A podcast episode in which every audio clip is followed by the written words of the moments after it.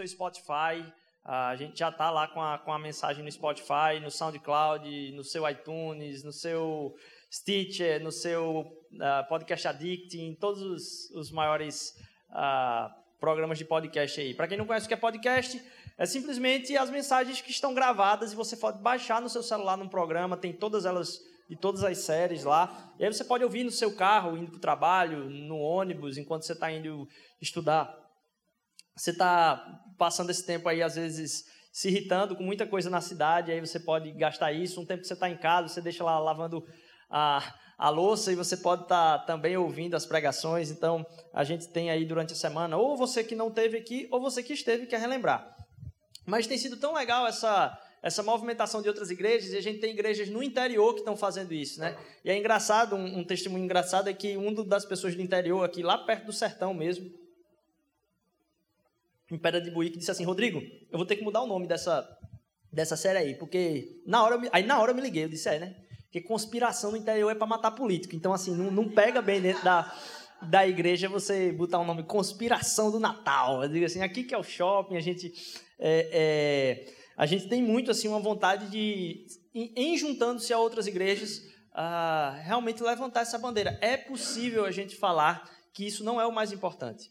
E tem feito tão mal a nossa sociedade que a gente tem visto, às vezes, algumas algumas pessoas já levantando essa bandeira de ter um consumo consciente. Vai ser muito bom no sábado que vem estar aqui. E a, a gente viu semana passada que a adoração a Jesus tem que ser o centro da nossa, da nossa caminhada do Natal, prestar atenção nisso, fazer e ser embebecido mesmo dessa adoração a Jesus. E adoração não tem a ver simplesmente com música, mas com toda a nossa vivência. E aí eu queria chamar aqui Joel, é, para compartilhar um pouco também do que eu acredito também ser adoração a respeito. A Iris falou que a gente está aqui em família, né? E a gente conversa tudo em família. A gente conversa todas as coisas que precisam ser conversadas em família. E aí eu queria passar o microfone para a depois eu, eu pego novamente. Então, pessoal, boa noite. Só compartilhar um pouco com vocês aqui. Ah, vamos fazer um exercíciozinho de memória. Deixa eu subir aqui, senão vai dar microfonia. Exercício de memória. Vamos lembrar aqui dos nossos princípios, nossa missão, missão da Mosaico. Vamos lá? Conhecer a Deus, amar as pessoas e servir a cidade. De novo, vamos lá. Conhecer, amar, servir a cidade. Deixe-me puxar um pouquinho mais pela memória de vocês agora. Quem lembra aqui do maior assalto a banco que já teve aqui no Brasil, em Fortaleza? Lembram? Lembram? Olha aí. Em 2000, 2005, 2005, em Fortaleza, houve um maior assalto a banco. Banco Central de Fortaleza é, foi assaltado após um grupo de mais ou menos 30 bandidos cavarem um túnel de 80 metros de comprimento, 70 centímetros de diâmetro tinha um túnel. Agora pense essa turma dias seguidos dentro desse túnel cavando para conseguir chegar até o cofre do banco.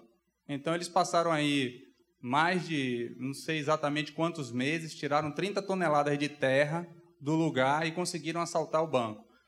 Vamos é, um pouco mais agora, voltar um pouco mais no tempo. 76. Quem conhece Bob Marley? Todo mundo, acho, né? Já ouviu falar do Bob Marley.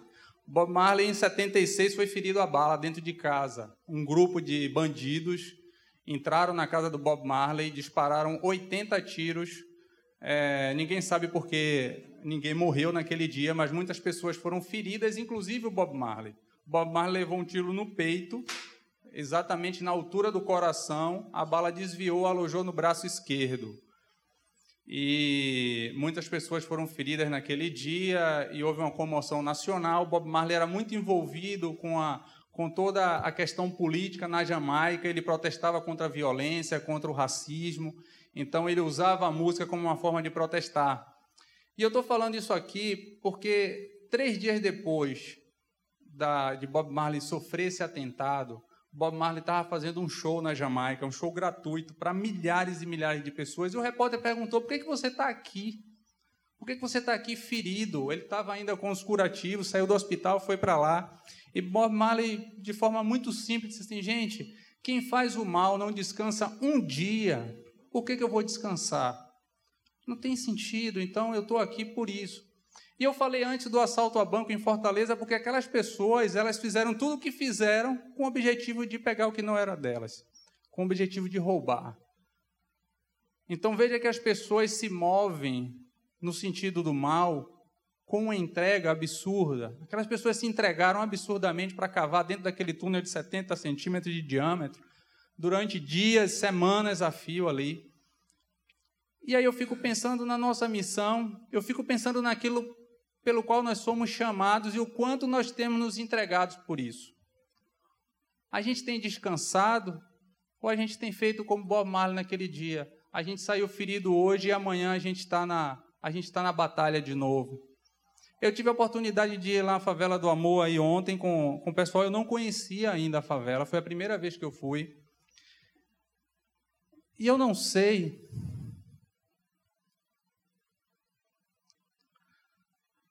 como pessoas vivem daquele jeito. Elas estão do nosso lado, elas são invisíveis. A gente cantou aqui que Deus é um Deus perto, que não é um Deus que está longe. A gente cantou no início aqui com o Gidel. E Deus só vai estar perto daquelas pessoas quando nós estivermos lá, sendo instrumento de Deus na vida daquelas pessoas.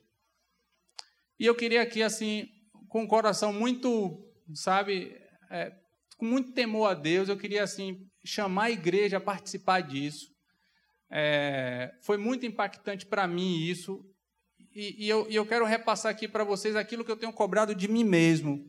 E eu quero falar hoje aqui especialmente aos homens dessa igreja. Nós precisamos dos homens envolvidos nas ações da igreja.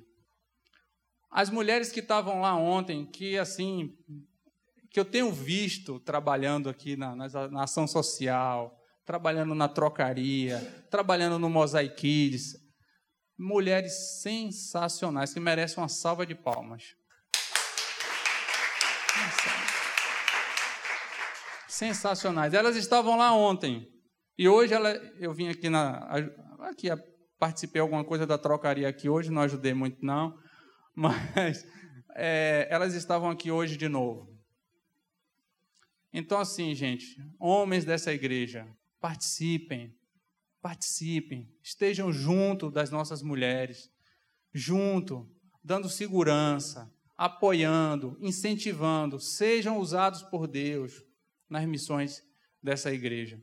A trocaria tem muito essa coisa da, da, da cara da mulher da mosaico. É verdade, foi ideia das mulheres, é verdade isso. Mas elas precisam que a gente esteja perto. A gente precisa chegar aqui sábado, sete horas da manhã, arregaçar as mangas e montar o todo e arrumar aqui, porque não dá para elas fazerem tudo isso sozinhas, elas precisam de nós, a gente precisa estar aqui. A gente precisa estar aqui na sexta-feira à tarde, quem puder, estejam aqui para ajudar na sexta tarde. Se voluntariem para trabalhar no Mosaic Kids. O Mosaic Kids precisa da ajuda dos homens dessa igreja. Eu estou me voluntariando para dar um domingo por mês. Eu me comprometi com um domingo por mês para ajudar no Mosaic Kids. Aí, se nós tivermos mais três homens aqui da igreja para ajudar, a gente fecha um mês. Aí, quatro homens conseguem ajudar, dando apenas um domingo por mês. Se nós tivermos oito homens se voluntariando para isso, nós vamos fazer um domingo a cada dois meses, cada um de nós. O que é que custa isso? Oi? De músicos também. O pessoal do louvor aqui precisa do serviço e na Mosaic Kids para fazer um momento de louvor lá. Então, assim, gente, assim, com um coração muito assim temente a Deus, é que eu trago isso para vocês aqui hoje. É, usem desse momento em que Deus fala profundamente aos corações da gente, porque é um tempo de Natal, é um tempo que a gente fala de, de renovação, é um tempo que a gente fala de gratidão, de generosidade. Abra seu coração para o agir de Deus. Lá em Mateus 16, Jesus vai falar para Pedro assim: Pedro, tu és Pedro, e sobre esta pedra edificarei minha igreja, e as portas do inferno não prevalecerão contra a igreja do Senhor. Então, o chamado de Deus é para nós irmos, não é para a gente ficar esperando o ataque, não. Nós vamos partir para o ataque contra as portas do inferno, e certamente elas não prevalecerão. Amém? Deus abençoe, meu irmão. Eu pedi para Joel compartilhar, porque eu acredito que isso também é adoração. a gente ouvir essas coisas faz parte de adoração. E eu acho que é muito bom Deus falar. Eu tive presenciando lá ontem e voltei com o coração muito apertado, tanto pela situação. A gente já tem caminhado lá dentro da favela, mas de ver o quanto as mulheres têm se doado aqui na igreja. Realmente, isso tem me, me, me, me enchido muito o coração. E ver ontem lá, em alguns momentos, algumas mulheres em grupos que não tinha ninguém além daquelas mulher, mulheres, às vezes meninas, ali sozinhas no corredor e lá com toda a força. Gente, essa semana eu fui lá com a Alice e no dia que eu fui com a Alice, a gente passou por uma situação bem inusitada lá, é, mas o respeito que eles têm por nós é, é muito grande. E eu, eu, eu vendo assim, eu disse, poxa, como é que pode a gente estar com tanta gente que tem o coração aberto e às vezes só não tem a atenção do quão importante é esse momento de adoração. Joel, muito obrigado, bênção de Deus demais. Eu não sei em, quem, em que ponto uh, a gente está. Se alguém com o tempo puder trazer o controlezinho do Data Show que eu esqueci, é, eu agradeço bastante. Mas se não puder também, não tem problema nenhum, tá bom? A gente segue aqui, eu pedindo para vocês passarem. Como já foi falado, eu, a gente tem começado essa, essa noção aí da conspiração do Natal. Valeu, Marcelo. Obrigado. A gente tem começado essa mensagem da conspiração do Natal falando da importância de, da centralidade da adoração na manjedoura. O fato da vinda do, do Cristo, a vinda do Deus encarnado, ser o, objeto principal da nossa adoração. O que traz felicidade para a gente é, é, é olhar para aquilo ali e, e começar a dizer que paradoxo é esse. Que Deus grandioso é esse que, ao invés de se mostrar em, em toda glória e poder, diz assim: não, eu vou encarnar e sofrer todos os processos que um humano sofre, mas eu vou para uma cidade que é muito remota, muito pobre, um canto escondido do Oriente Médio lá, para uma família de pouquíssima renda, e mais, eu vou nascer em condições totalmente paupérrimas, e mesmo assim, o sacrifício daquele cordeiro, o sacrifício desse Deus por nós, é o que sustenta toda a nossa fé. Acreditar que aquilo é verdadeiro, que como cantamos hoje, é, você pode vir como você está, assim como estás, pode vir para adorar. Ou então, reina em mim. A gente está cantando para esse bebê da manjedoura, reina em mim, com o teu poder. É muito paradoxo. E isso é a centralidade daquilo que a gente acredita ser a nossa fé. Além do. Ah, não sei se está indo. Se puder passar aí o próximo, eu agradeço. Além disso, adore intensamente, gaste menos, doe mais e ame a todos. Ah, pensar então sobre gaste menos é desafiador, mas eu queria que você acompanhasse comigo o texto que está lá em 1 Timóteo capítulo 6, versículo 17. Ordene aos que são ricos no presente mundo que não sejam arrogantes, nem ponham sua esperança na incerteza da riqueza, mas em Deus, que de tudo nos, nos provê ricamente para a nossa satisfação. Então, evitem isso, é como se ele estivesse falando, evitem isso. Evitem de estar nesta condição. E aí eu queria continuar lendo algo aqui, e aí você pode acompanhar se quiser. O texto se encontra ainda lá em Mateus capítulo 6, antes desse, desse texto aí, diz o seguinte: de fato, capítulo 6, versículos de 6 a 11. De fato, a piedade com contentamento é grande fonte de lucro, pois nada trouxemos para esse mundo e dele nada podemos levar. Por isso, tendo o que comer e com que vestir-nos, estejamos com isso satisfeitos. Os que querem ficar ricos caem em tentação, em armadilhas e muitos desejos descontrolados e nocivos e o que isso causa é, isso leva os homens a mergulharem na ruína e na destruição, pois o amor ao dinheiro é a raiz de todos os males.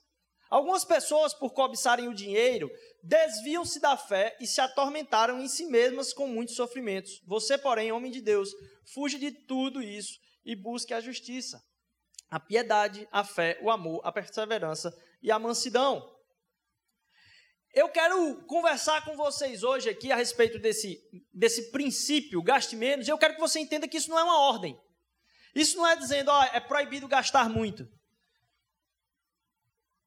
Gastar muito não é pecado. não tem a ver com o que é que a gente deveria estar fazendo por ser certo ou por ser errado. Mas o que eu quero trazer aqui para vocês é o porquê disso. Porque isso tem muito a ver com teologia. E eu acredito que todos vocês são teólogos.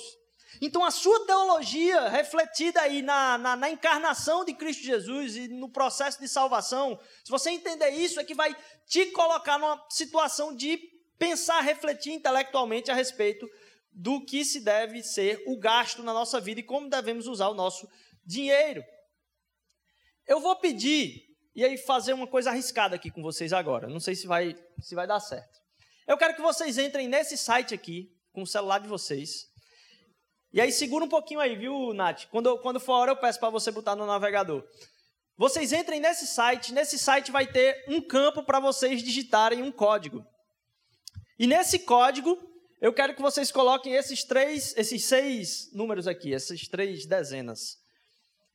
Mente.com, e aí você coloca aí as três dezenas.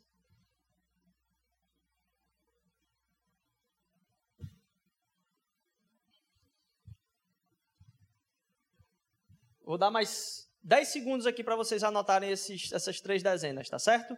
Entrem aí. E aí vocês, calma, não respondam ainda, só entrem. Não respondam ainda. Depois que colocar esse código, vai abrir uma pergunta para vocês. Não, não, não respondam ainda. Ok? Pode colocar lá no. Agora, joga o, o, o navegador para cá, Nath, e depois da apresentar.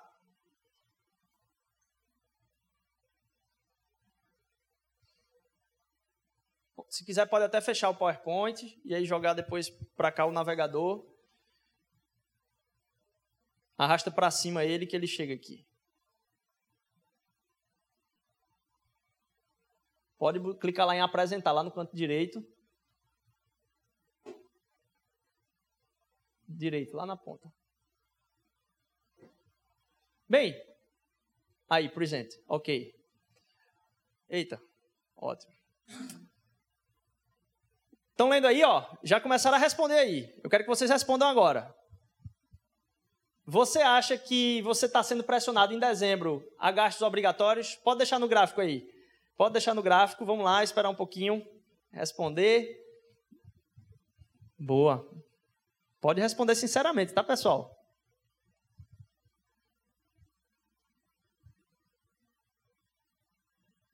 Nossa, 22 a 3. Tá correndo aí. Vou dar mais 5 segundos aí para quem quiser responder essa daí. 22 a 3. 23 a 3. É, sete vezes mais, seis vezes mais agora. Ainda aí. Sabe aquela coisa que você acha que tem que comprar a roupa nova do final do ano, você tem que comprar o presente para a tia, para o tio, tem que participar de todos os amigos secretos, tem que dar a cotinha, 23 a 4. Vamos para a próxima pergunta agora então. Pode passar. Isso, boa. Já começaram a responder aí. Você acha que em dezembro você está um pouco mais desgastado ou não? Por causa talvez da, da, da quantidade de atividades, não sei se a, como a cidade está correndo. Nossa,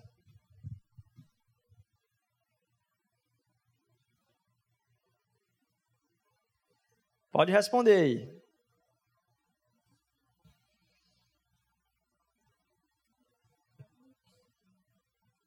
Rapaz, eu, eu, eu, achei que ia ser mais.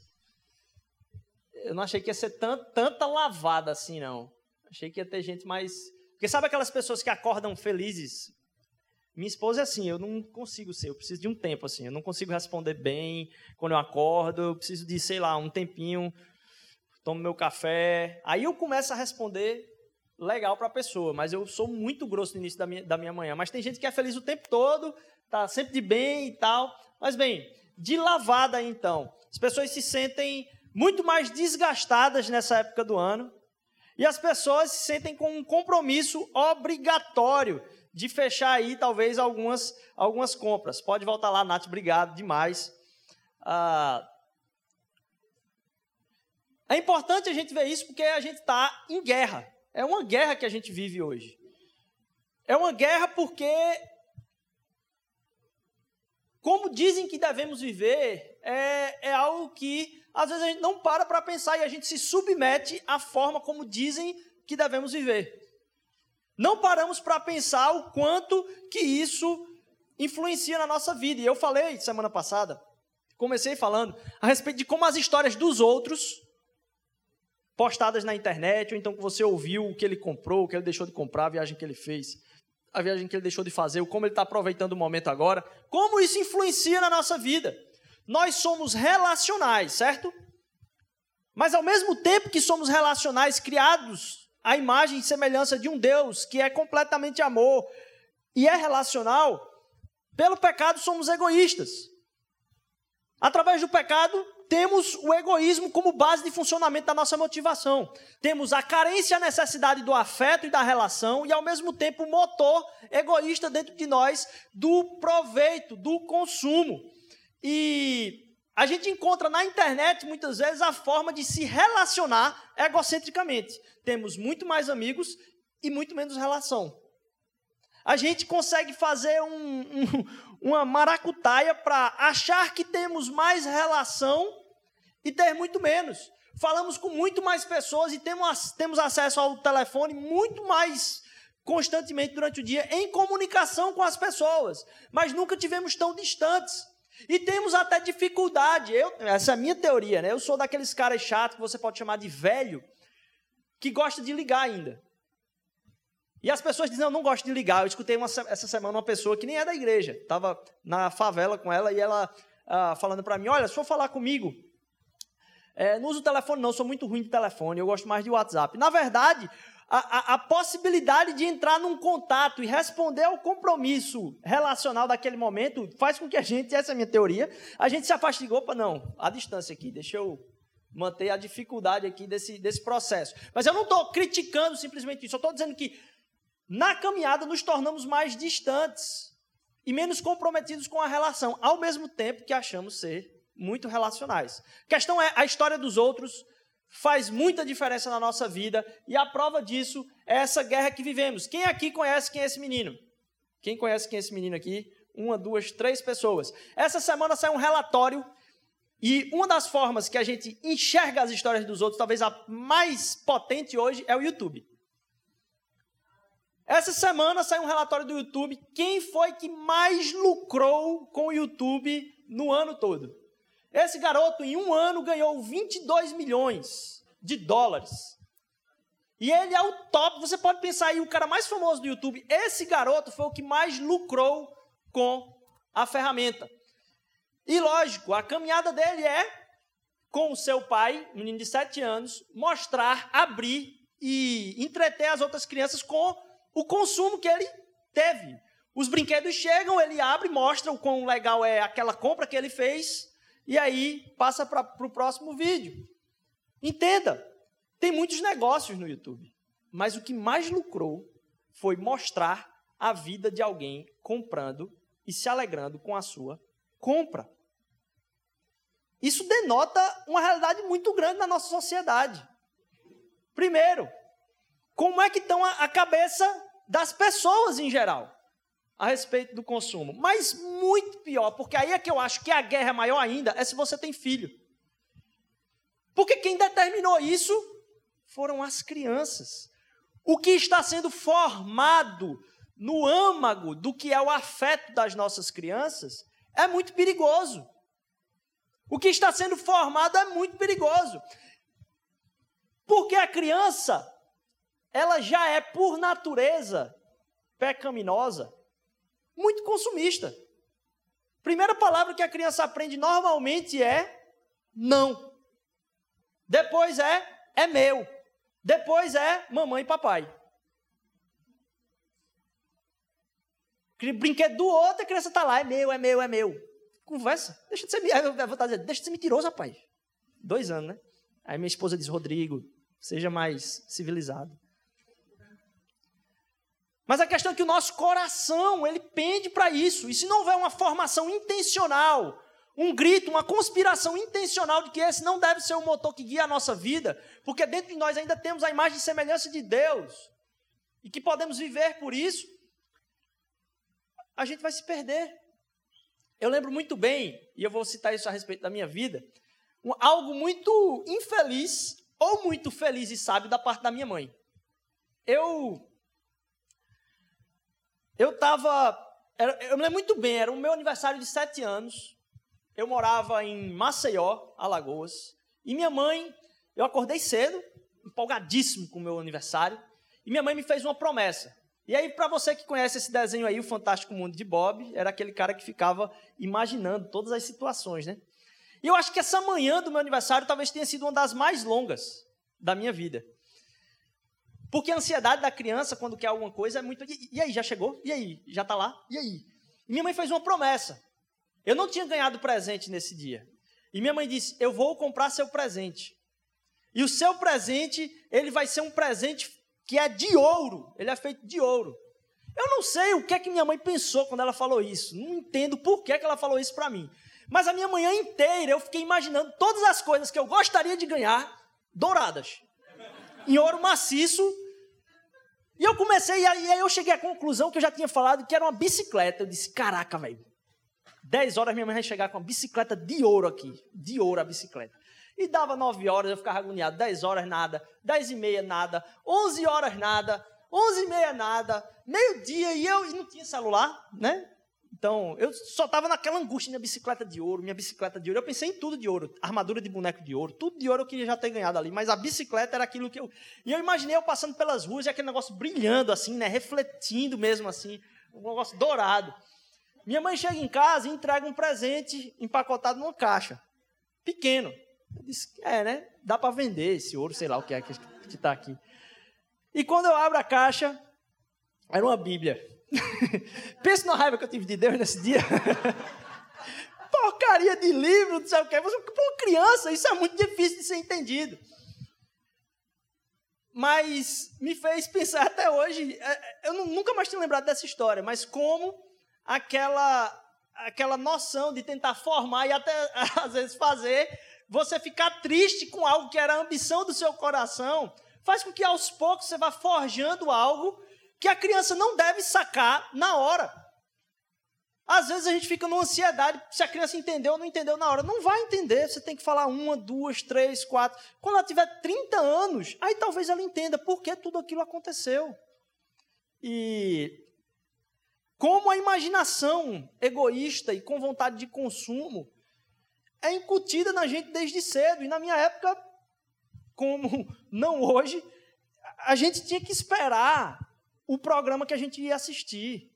Eu fiquei impressionado, acho que eu já contei isso aqui, de alguém que falou uma coisa que eu disse: Nossa, nunca tinha pensado o quão isso é perigoso. Que alguém, uma criança de dois, três anos, estava com o pai assistindo televisão daqui da comunidade. E aí pai, ela disse: Eu quero assistir coisa tal. E estava na propaganda, tinha anunciado o programa. Ela disse: Não, minha filha, você tem que esperar, não é agora não e tal. E a criança não, não entende, não conseguia entender, porque propaganda é uma coisa da nossa época. Eu chegava na frente da televisão, tinha um programa que era daqui a uma hora e meia, eu tinha que ficar lá esperando para não perder o início daquele programa. Tinha que esperar a propaganda passar toda. E aguenta aí sentado esperando. Hoje não, você está na internet, você assiste a hora que quiser, o programa que quiser, do jeito que você quiser, repete quantas vezes quiser. Naquela época, até para gravar era difícil. Então, como isso mexe com o imediatismo da resposta daquilo que eu quero, eu preciso, eu tenho, e a falta consequente que isso acontece, porque logo em seguida que eu tenho, eu já quero uma outra coisa, faz com que a nossa sociedade se torne completamente doente. Aquilo que às vezes a gente pensa que é uma esperança do ter, na verdade tem, tem muito mais a ver com ser. Porque normalmente a esperança do que se tem tem combatido muito a esperança do que se é. O seu caráter importa mais do que a fama das coisas que você tem, dos objetivos que você alcançou.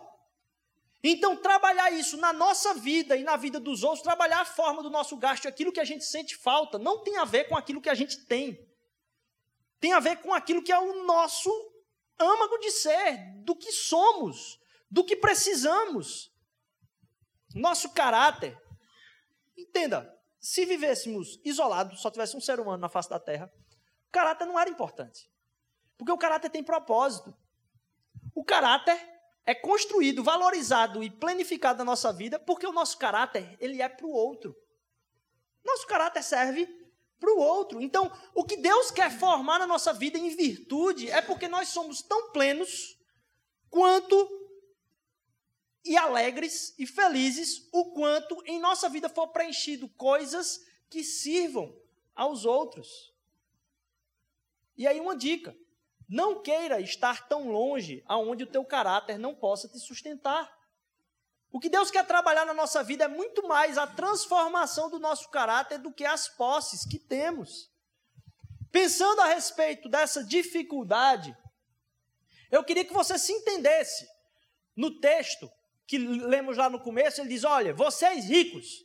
E aí, quando a gente está lendo, o brasileiro tem uma mania, né? não importa quanto dinheiro a gente tenha, a gente sempre se considera no lado pobre.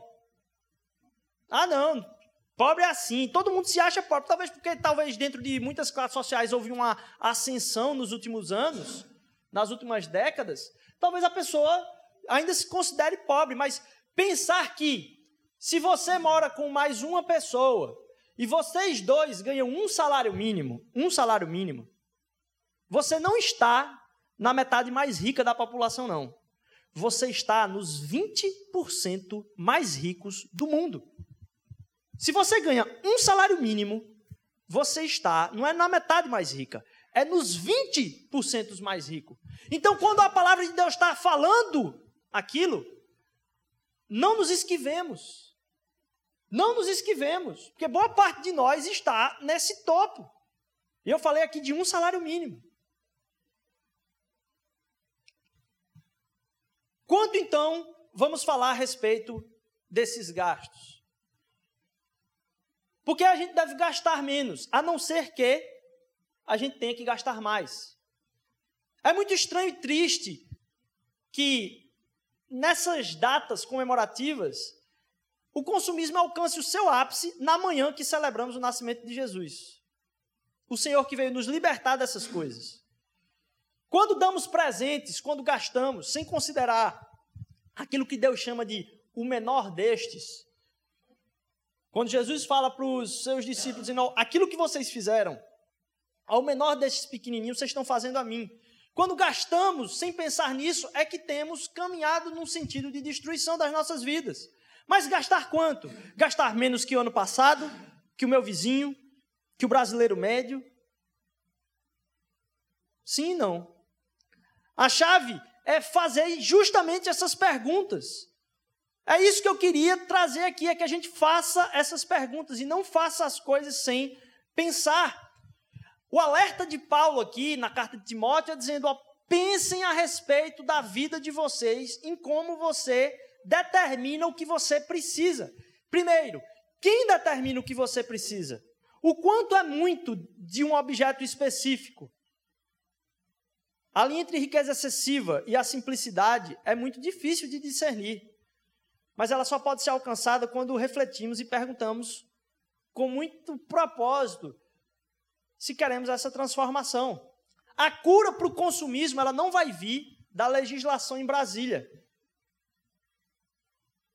O remédio ele está muito mais ligado a uma mudança de coração e o melhor lugar para começar de novo é o que falamos semana passada, aos pés do recém-nascido. Jesus.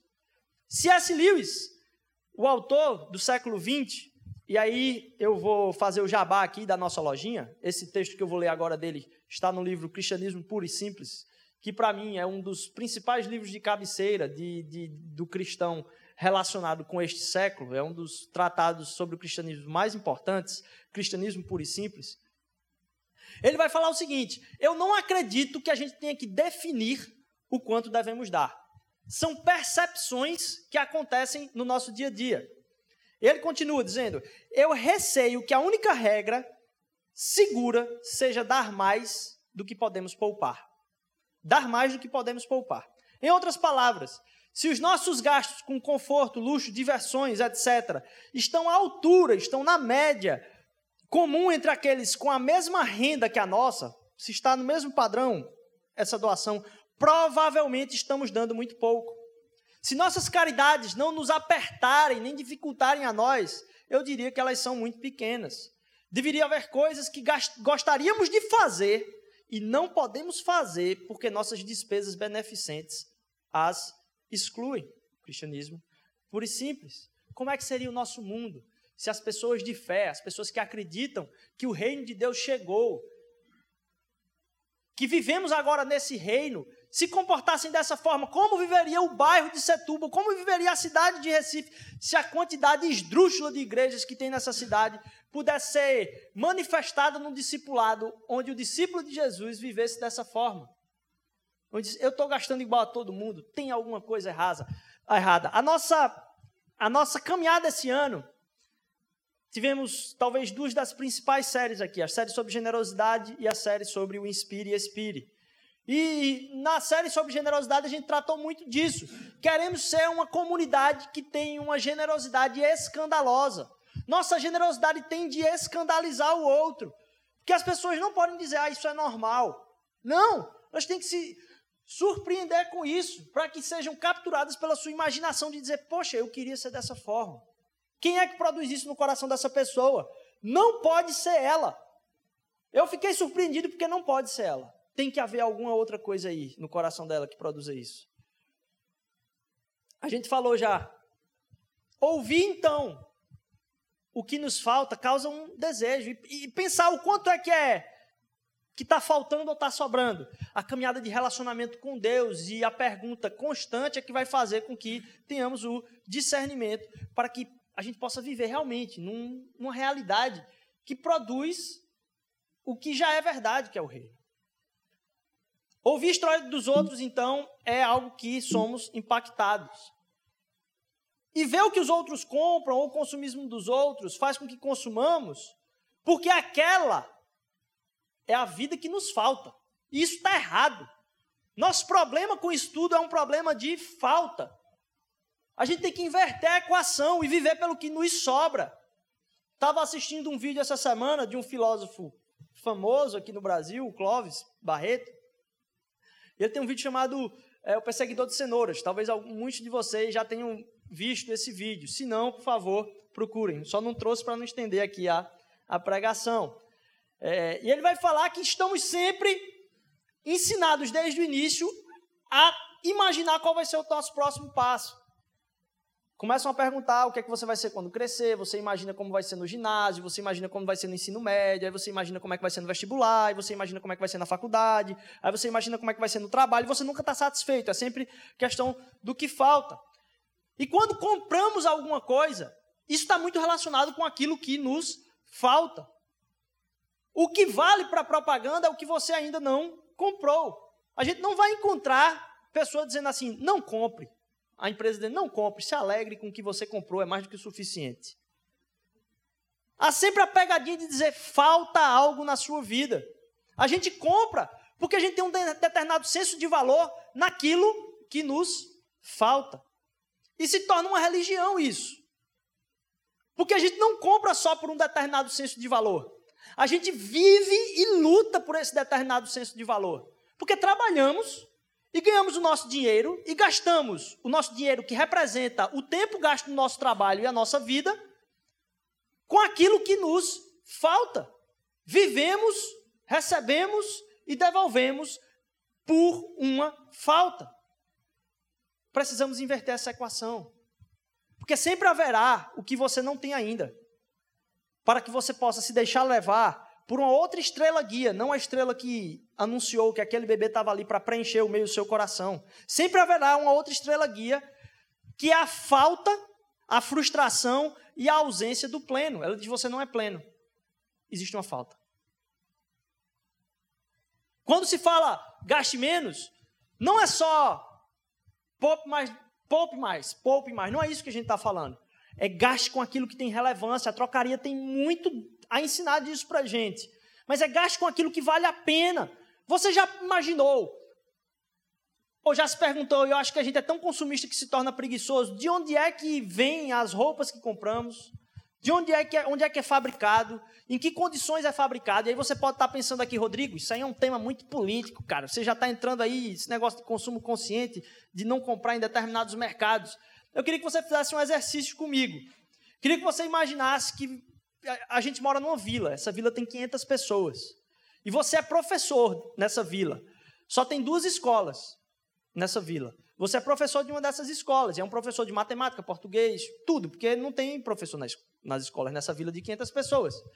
E aí você começa a notar uma certa falta nos alunos da escola.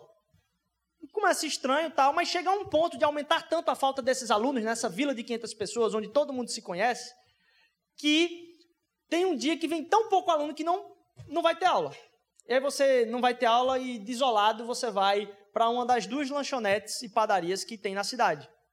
E quando você chega na lanchonete e está tomando ali seu suco de laranja com um pão doce, você percebe que em algum momento alguém abriu a porta lá da, da cozinha e você enxerga lá no fundo três crianças que deveriam estar na aula trabalhando naquela padaria. E aí você descobre fica abismado que aquele dono de padaria, das duas padarias da cidade, está pagando para uma família que tem miséria naquela cidade, que você vive, só tem 500 pessoas, 10 reais por diária daquela criança. E você descobre isso. Se isso acontecesse na sua vida, você fosse professor daquela escola e percebesse isso, o que você faria? Primeira coisa, talvez, era mudar de padaria. Mas logo em seguida denunciar, né? Não dá para ficar calado. Mas percebe que a diferença entre isso e a gente comprar pela internet, de lugares que a gente sabe que tem um certo tipo de maltrato com, seja funcionário, seja com o meio ambiente, seja com outras coisas. A diferença disso é só o cenário e a percepção de você inserido nesse cenário. Se alguém perto de você, e isso acontece com frequência conosco, fala de uma péssima experiência, seja numa escola, seja num negócio, seja um, algo absurdo, você, quando vai entrar naquele lugar, você lembra da história e muitas vezes desvia o olhar e vai comprar em outro lugar pela experiência de outras pessoas que estão perto a você. Meu desafio é que você faça essas perguntas também. Porque, inclusive, o tempo que estamos investindo em quem estamos gastando ou com quem temos comprado tem abençoado ou tirado pessoas de receber bênçãos. Tem escravizado pessoas ou ajudado pessoas a saírem de escravidão. Que a gente não seja preguiçoso a ponto de entender que aquilo que estamos gastando ali não vale. Então, primeiro, pergunte: vale mesmo a pena comprar? Segundo, e aí eu vou começar aqui com uma lista de ideias. Adquira o hábito de fazer mais perguntas do que antes sobre como você gasta seu dinheiro. E desenvolva uma abordagem cuidadosa das histórias dos produtos e as empresas do, do qual você compra. E aí entre no processo com humildade. Porque, de novo, não é sobre gastar dinheiro simplesmente é onde gastar. Alguns podem dizer, Rodrigo, se você disser para as pessoas pararem de gastar, o comércio para. Agora, no final do ano, muita gente está sendo contratada porque o comércio está em ebulição, são emprego das pessoas. Ok. Eu não estou dizendo não compre. Eu estou dizendo pense, reflita as consequências sobre a sua vida e a vida das pessoas, de onde você vai comprar, como e quanto você vai comprar. Antes de começar a comprar, a comprar considere cada pessoa que talvez esteja na sua lista de Natal aí. Você está fazendo simplesmente para se sentir aceito ou aquela pessoa tem realmente uma importância na sua relação? Considere os principais valores que refletem a compra que você vai fazer. E mais, converse com isso com a sua família, converse isso sobre, sobre isso com seus amigos. Você vai se surpreender do como essas conversas serão impactantes quando você convidar as pessoas a pensarem sobre isso. Porque estamos como zumbis fazemos sem pensar. Se alguém levanta essas questões e fale com a sua família, fale com as suas crianças e diga: olha, esse ano a gente vai ajudar alguém. A gente vai mostrar para as pessoas que o maior presente foi a gente ser presenteado por Jesus. E aí você refletir isso na vida de crianças, de pessoas que estão aí comprando sem pensar. No fim de tudo, esperamos que a sua celebração do nascimento do Rei Libertador se concentre menos no que você gastou e mais na doação e no lugar de adoração verdadeira, como falamos. Alguns teólogos até tentam justificar. Se você tem muito, é porque Deus te abençoou, Ele está aprovando o que você está fazendo. A gente acredita que Deus abençoa justos e injustos. Isso aí acontece sem o nosso, sem o nosso crivo. E a gente entender que tudo que temos como bênção de Deus e como devemos usar isso na vida das outras pessoas é o que vai transformar o nosso coração e diminuir essa falta. Meu desafio para você ainda é ainda é que você tente pensar onde começa o seu pensamento. Por exemplo, tente pensar sobre o nada aqui. A gente não pensa sobre o nada. Tente aí, cinco segundos, pense sobre nada. A gente pensa sobre alguma coisa, nem que seja o que é pensar sobre nada. A gente está pensando sempre em coisas, é como entra na nossa, na nossa, na nossa mente. E eu desafio você então a não pensar a partir do que te falta, mas pela gratidão do que já se tem, principalmente a presença de Jesus. A nossa crise é porque a gente acha que a santidade tem a ver com perfeição e competência. Você acha que o prêmio para você é por quanto você conseguiu produzir. E no Evangelho, santidade tem muito menos a ver com competência e produção, e muito mais a ver com submissão e compromisso. Deus não te presenteia a partir da tua competência.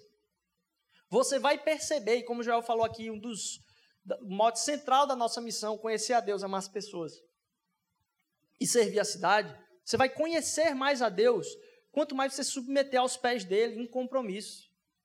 Ele se revela a todos. E o compromisso nosso, e não a nossa competência, é que faz com que andemos no reino. Porque ele não depende da nossa competência, ele é totalmente poderoso. Então, se você teve aí essa semana uma, uma semana difícil, e você acha que a sua competência não devia ser premiada, Deus não se relaciona conosco a partir da nossa competência. Ele se relaciona primeiro a partir do compromisso. Mas não do seu compromisso com Ele, do compromisso de Cristo com você, que foi fiel até a morte. Ele foi fiel até o fim. E a nossa relação com Deus é primeiro a partir do compromisso de Jesus. E a gente vai conhecer cada vez mais, quanto mais estejamos aos pés dele. Você não devia se frustrar porque os outros acham que você devia ser perfeito. E santidade não tem a ver com isso. Deus não se relaciona, então, a partir do que você faz por Ele ou para Ele. Você percebe a presença de Deus a partir da sua vontade de conhecê-lo. Na verdade, quando você se submete à vontade e a estar com Ele. Jesus, primeiro, não pediu competência para a gente. Ele pediu o nosso compromisso. E talvez você tenha chegado aqui hoje pensando muito mal de si. Eu queria que você deixasse esses pensamentos caírem por terra. Porque quem tem um compromisso com você é Deus. E a cada dia pode haver uma possibilidade de dizer: Senhor, não consegui. Renova tuas misericórdias sobre a minha vida, e Ele faz isso a cada manhã. Ele não está atrás, então, de sua competência, ele tem tudo. entenda, é por causa da entrega dele que deve haver a entrega do seu coração. Porque o que ele deseja é o seu compromisso representado na entrega do seu coração. Gaste menos, mas entenda também o gasto dele por você. Eu queria muito que a gente pensasse não a partir do que nos falta, mas de como fomos preenchidos pela abundância da presença de Deus na nossa vida. Como falei no início, essa conversa aqui é um princípio poderoso, mas é teológico. E tem a ver com a teologia da salvação, a sua teologia. Ele não veio te libertar, então, de se relacionar com o que falta somente. Ele veio para além de te libertar de se relacionar com o que te falta, para te colocar num braço de abundância do que você já tem. Gaste menos com aquilo que não produz abundância e está relacionado com a falta na sua vida. Gaste mais a partir da sua abundância em Cristo Jesus, porque Ele é capaz de preencher todas as nossas ansiedades. Amém? Eu queria, nesse momento, continuar aqui a gente vai ter um momento especial nesse momento. Queria já chamar a Gidel aqui à frente. Mas hoje, a gente tem a alegria maior ainda, eu acho que tem muito a ver, com, inclusive, com o tema. Ah, é, a gente tem a presença aqui do pequeno Caio. Caio é filho do Elton e da Camila. O Elton e a Camila tem sondado a possibilidade da gente estar tá aqui hoje uh, celebrando e apresentando a vida do Caio. E aí eu, eu vou esperar, o, o Elton e a Camila devem estar buscando ele agora aí. Já, tá, já estava no, no. Já estava no Mosaic Kids, né? Pronto. Chamar o Elton e a Camila aí então para trazer o Caio. E aí eu convido também aqui a, não sei se tem alguém da família do Elton e da Camila para estar tá aqui presente. Oh, que legal. Vem aqui à frente também, acho que vai ser muito bom. Acho que vai ser um presente tanto para eles como para a nossa comunidade. A gente entende que isso aqui é uma família, é, essa igreja, e a gente entende a importância do cuidado com os filhos. Eu, eu me alegro demais de ver quando alguém diz assim: Poxa, eu queria muito apresentar lá na frente o, a criança, e eu queria que vocês entendessem o propósito disso aqui. O propósito disso aqui, pode vir, Camila, pode vir, Elton. O propósito disso aqui é reafirmar, primeiro, reafirmar primeiro o compromisso de Deus com a geração de filhos. O, o maior interessado no cuidado do pequeno Caio, essa figura fofa, é, é Deus. E quando Deus uh, permite isso acontecer e gera isso na vida de alguém, é porque Ele vai dar todas as condições. Então, primeiro, para a gente reafirmar o compromisso de Deus com abençoar as nações da terra através da vida dos seus pequeninos. Segundo, porque a gente acredita que Deus, ao mesmo tempo que dá a condição e o fruto, ele levanta a responsabilidade na vida dos pais. O Elton e Camila, é responsabilidade de vocês primordial cuidado e refletir a imagem do Cristo em casa, na relação de vocês dois, na relação com o mundo. E além disso, o compromisso de Deus não é só com o pequeno Caio. O compromisso de Deus é em fortalecer vocês. Porque não, de novo, como a gente estava falando aqui, não acontece pela competência de vocês. Acontece pelo compromisso. Quantas famílias hoje têm sido destruídas pelo valor da competência? Por achar que precisa trazer grana para casa, simplesmente. Por achar que precisa estar produzindo na rua para que o filho tenha tudo que se deseja ser, mas que não vai poder ser aquilo que se deve ser. Então, o compromisso de vocês, o tempo de vocês é o que ele mais precisa. E isso Deus deu para vocês. Ele vai sustentar vocês nesse cuidado. E eu acredito demais que o Caio vai ser uma bênção para todas as nações da terra. Acredito que Jesus Cristo tem o poder de fazer isso. Terceiro ponto é que Deus levantou também uma família espiritual para a vida deles. E eu acredito muito que todos aqueles que compõem, primeiramente, a família de sangue, mas também a família espiritual tem um compromisso com vocês de ajudar nesse processo. E a gente se coloca aqui à disposição tanto para abençoar, como para sustentar vocês em oração, como também sustentar naquilo que for preciso. Para a gente é uma alegria, uma alegria ter familiares de fora aí. Eu sei que foi, foi, foi muito bom vocês terem vindo para cá. É, viajado para estarem aqui. Podem vir um pouco mais para frente. Eu queria que nesse momento a gente orasse pela vida do pequeno Caio. E eu eu realmente, eu, eu não costumo nesse momento, talvez fosse até legal pegar o Caio. Primeiro, porque eu sou muito desastrado. Brincadeira, esse é o segundo. Primeiro é porque ah, a, gente, a gente entende que a gente vai estar tá levantando as mãos aqui sobre a vida de vocês dois, sobre a responsabilidade do lar que Deus deu a vocês dois. Ah, de, de o Elton cada vez mais está abençoando a vida dele como um exemplo, Camila também, e que a gente caminha junto nessa, nessa, nessa jornada. Eu pedi que vocês fiquem em pé. você puder estender a mão nesse momento aí para num sinal de, de, de bênção mesmo sobre a vida dele, sobre a vida do Caio, essa tranquilidade que está aqui, não sabe nem o que está acontecendo, mas Deus sabe todos os passos dele até o final de sua vida.